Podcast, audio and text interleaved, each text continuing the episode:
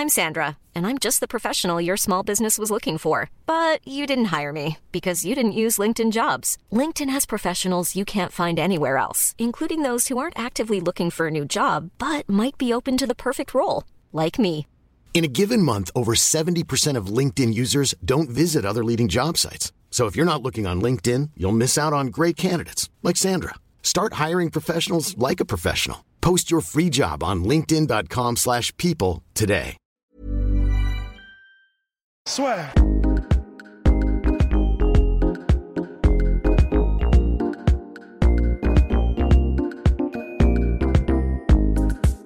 à toutes et à tous, bienvenue au podcast La Soir avec, enfin dans le podcast La Soir avec Polydomso pour Boxing Day parce que oui, Tyson Fury affrontait Otto Wallin, Otto Wallin, bref, qui était énorme outsider bien évidemment, même s'il était invaincu. Et finalement, il a opposé une très très très très belle finalement résistance à Tyson Fury qui a même tremblé parce qu'on peut se dire, mon cher Polydomso, que si ça avait été quelqu'un d'autre que Tyson Fury, le combat aurait sûrement été arrêté pour cette énorme coupure à l'arcade. Ouais, ouais, ouais, je crois qu'il a eu des, euh, une, une bonne sueur froide. euh, Ouais. D'autant qu'il y a eu une petite incompréhension parce que au début, le, le référé a annoncé que, enfin, a averti le corner de. Fury que, que la coupure était liée à un, un coup de tête, ce qui fait que si le combat avait été arrêté, ça aurait été un, un no contest. Euh, ou peut-être je me gourre sur les règles, hein, me, me jugez pas, mais je pense que ça aurait été euh, un no contest. Et euh, si en, en revanche, ah, il s'est avéré après sur le ralenti que c'était lié à un coup de Autobailin. Complètement. Et dans ce cas-là, si ça arrêtait, c'était si l'arbitre arrêtait, c'était TKO victory pour pour Wallin. Donc en fait, il y a eu une espèce de, de petite incompréhension. Je crois qu'il y a eu deux rounds avant que le, le corner de Informé. Fury euh, soit informé, euh, mais convenablement. Mm. Donc euh, c'est vrai que et d'ailleurs on voit que à partir du moment où il est informé, il commence à mettre l'accélération ouais. euh, Tyson Fury parce qu'il se dit putain, euh, si je perds là-dessus contre Otto c'est ça craint. Bah, il n'y a Donc- pas le combat contre Wilder, tout ça. Ah oui, oui, oui, C'est ça, ça- en février. ça, ça tombe à l'eau. Donc c'est vrai qu'il y a eu une sueur froide.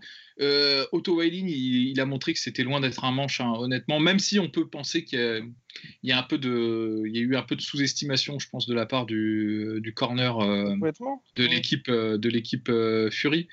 Mais euh, il a fait ce qu'il fallait faire contre un mec qui est évasif euh, et qui, qui joue sur le footwork. Il faut euh, couper le pas et, euh, et attaquer le corps. Et c'est ce qu'il a fait sur les premiers rounds. Et honnêtement, il a vraiment surpris, je pense, euh, Tyson Fury qui s'attendait pas à, à autant de discipline.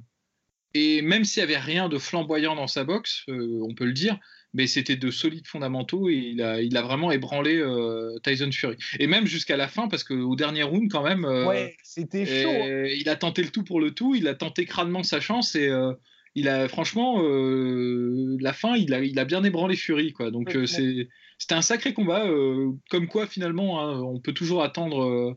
Enfin, on peut ne rien attendre d'un combat, et être agréablement surpris. C'est ça que je voulais dire. Non, mais surtout, ce qui était agréable, moi, ce que j'ai trouvé, c'est que tu vois, bah, justement, contrairement à euh, Tom Schwartz ou Dimitrenko pour Yoka, pour un peu euh, prendre des oppositions qui sont quasiment gagnées d'avance, jouées d'avance, c'est vrai que là, lui, il était vraiment venu pour gagner, tu vois. Quand il s'est fait toucher, quand justement Tyson Fury a accéléré, bah, ok, on voyait qu'il était un petit peu chancelant, mais tu vois, c'est pas le mec qui, à la, la première occasion qu'il a eu de quitter le combat, bah non, il s'est pas couché, tu vois.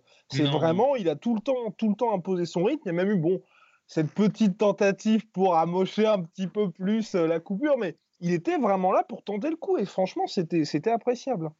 Ouais, ouais, ouais, bah, il, a, il, a, il allé chercher le combat et il a, il a poussé en fait euh, Fury à, ne, à sortir ses tripes. quoi. C'est ça qui Ouais. est beau parce qu'en fait, euh, bah, c'est là où on voit en- également que, que Fury c'est un, c'est un champion parce que moi je pense que ce qui distingue euh, les, les champions de, de- on va dire des très bons combattants, c'est que les champions, euh, non seulement ils ont cette capacité de- d'imposer leur, leur style et d'imposer leur technicité euh, sur leur adversaire, mais également ils ont le, le petit truc en plus qui fait que si tu les cherches en fait vraiment dans, le- dans leur retranchement et que le, le plan A ne fonctionne pas, bah, ils sont capables en fait de gagner sur la volonté, tu vois, de rendre, euh, de rendre le, de faire d'un match de boxe une guerre, tu vois. Et là, bah là c'est ce qu'il a fait. Il est allé le chercher, hein, genre euh, à partir du sixième round, c'est lui qui allait quasiment. euh, c'est assez étonnant d'ailleurs au, au, au- au contact en fait euh, avec qui était plus petit que lui et tout, mais c'était quand même lui qui allait le chercher en mi-distance. hein. Et alors, les commentateurs disaient qu'il boxait comme un Mexicain. Oui, oui, un, Oh, peu, un too much. un peu C'est une image, mais c'est vrai qu'on n'est pas habitué à voir euh, Tyson Fury faire ça.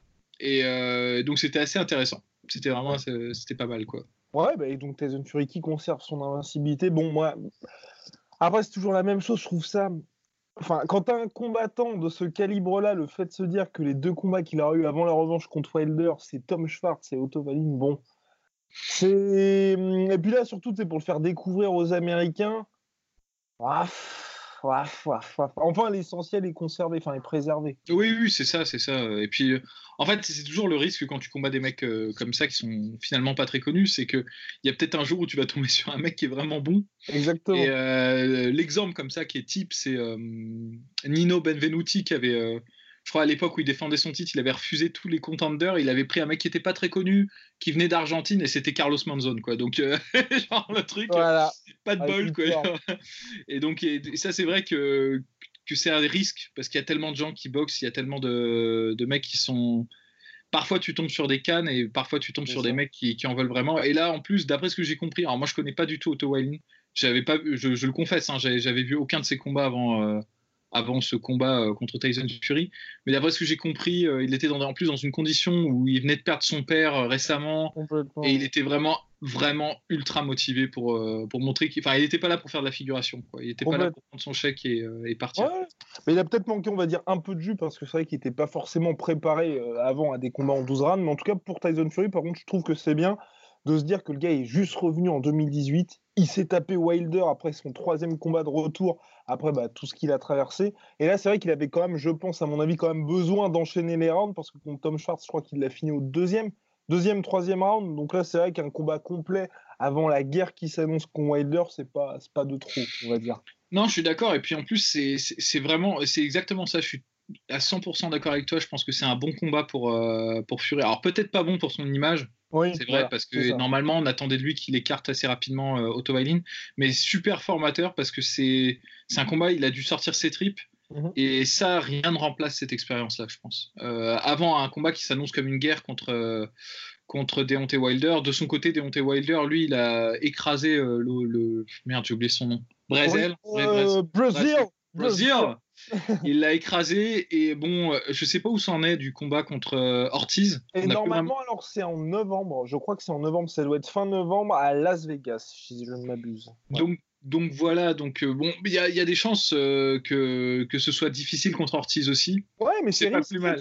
Et, ça, tu vois, je trouve ça beau. Enfin, quelque part, enfin, tu sais, quand t'es champion, te dire, bah, plutôt que de prendre des mecs un peu random comme ce qu'a fait Fury avec tout ce délire, c'est juste ça, moi, que je reproche à Fury, c'est de surfer sur ce côté lineal champion. Là, il a une nouvelle ceinture en plus contre des mecs qui, bah, par rapport à lui, tu vois, ne sont pas du tout de son calibre, alors que Wilder, ok, il est favori à chaque fois, mais Brazil et Ortiz, c'est des mecs que personne ne voulait. Donc, euh, ah oui, oui, oui. Non, non, c'est assez clair, c'est clair. Mais bon, finalement, regarde, tu vois, euh, surprise parce que je pense que personne n'aurait parié que ouais. soit, soit si bon ce soir-là.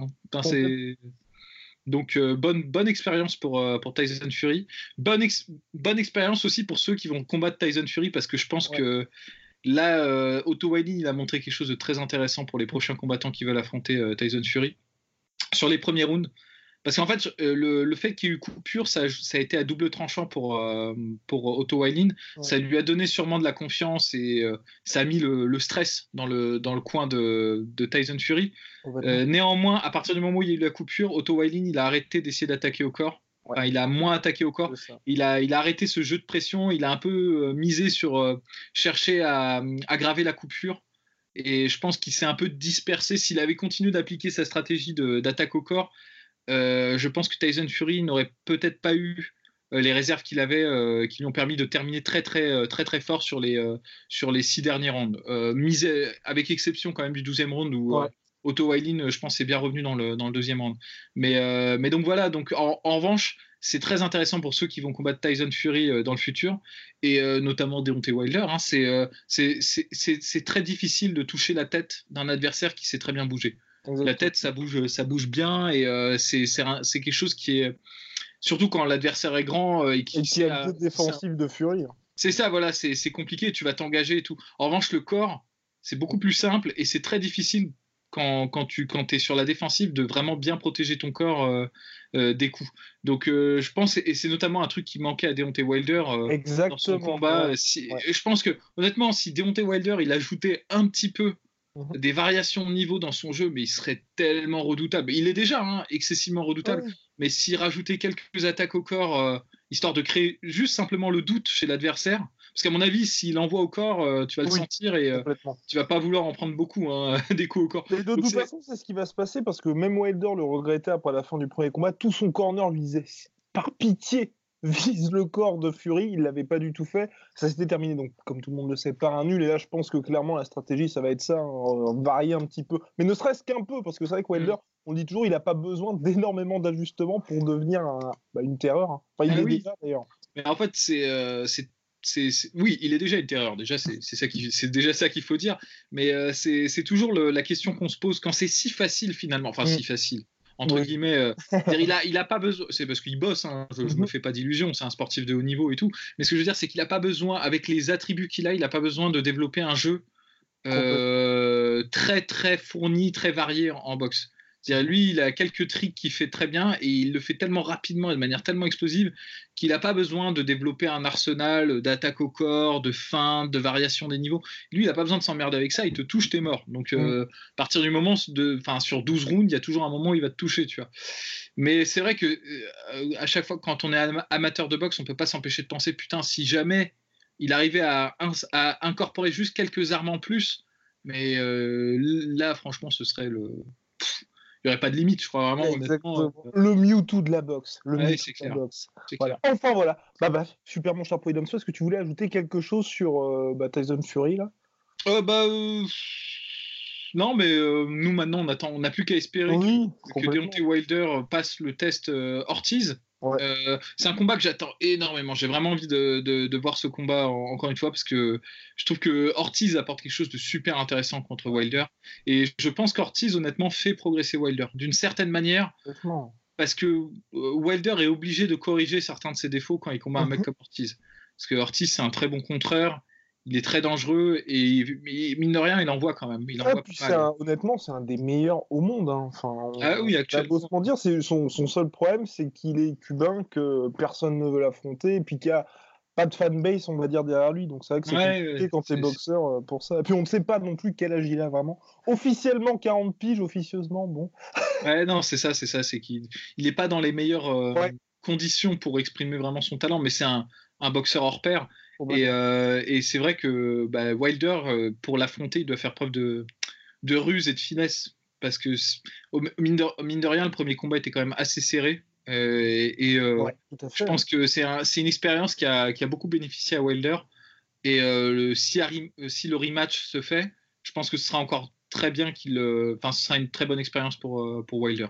Ouais, ouais moi, j'ai, bah, après, j'ai toujours peur c'est ce qu'on, à mon avis, tu vois, niveau ajustement, c'est ça aussi. C'est, je pense que Wilder a plus de marge qu'Ortiz parce que un peu comme la revanche qu'il va y avoir Tyson Fury Wilder, quand tu vois le déroulé du combat, bon, c'est vrai que Wilder peut remercier un pour moi sa durabilité parce que il a quand même mangé énormément. C'est quoi C'est le septième round ou les KO debout et euh, Ouais, je crois que c'est ça. c'est c'est septième round. Oui, non, c'est surtout le début du huitième round où le, merci. l'arbitre, euh, l'arbitre euh, prend, euh, je sais pas, 20 secondes pour vérifier que tout va bien et, et qui rend son souffle. Ouais, bon, bah, ça, c'est l'avantage de combattre à la maison. Hein, mm. Mais, mais ouais, mais bon, comme tu l'as dit, je pense que c'est parce que, honnêtement, c'est pour ça que je dis Wilder, il doit être malin pour combattre un mec comme Ortiz. Et c'est pour ça que ça le fait progresser. Je pense que s'il revient contre Ortiz là en novembre, il va pas y aller comme il y est allé au premier combat. Il va faire des ajustements et, euh, et s'il fait des ajustements, comme il a déjà gagné le premier match qui était euh, dans les mauvaises conditions pour lui, on va dire. Euh, enfin, mauvaises conditions. C'était pas dans des mauvaises conditions, mais disons qu'il s'était pas vraiment préparé spécifiquement pour le style d'Ortiz.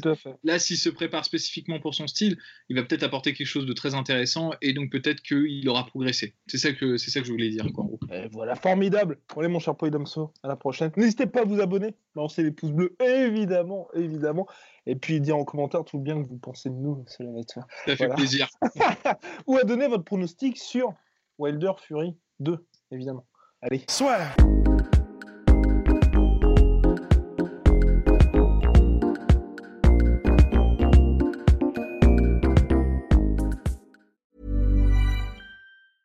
Hey, it's Paige DeSorbo from Giggly Squad. High quality fashion without the price tag. Say hello to Quince.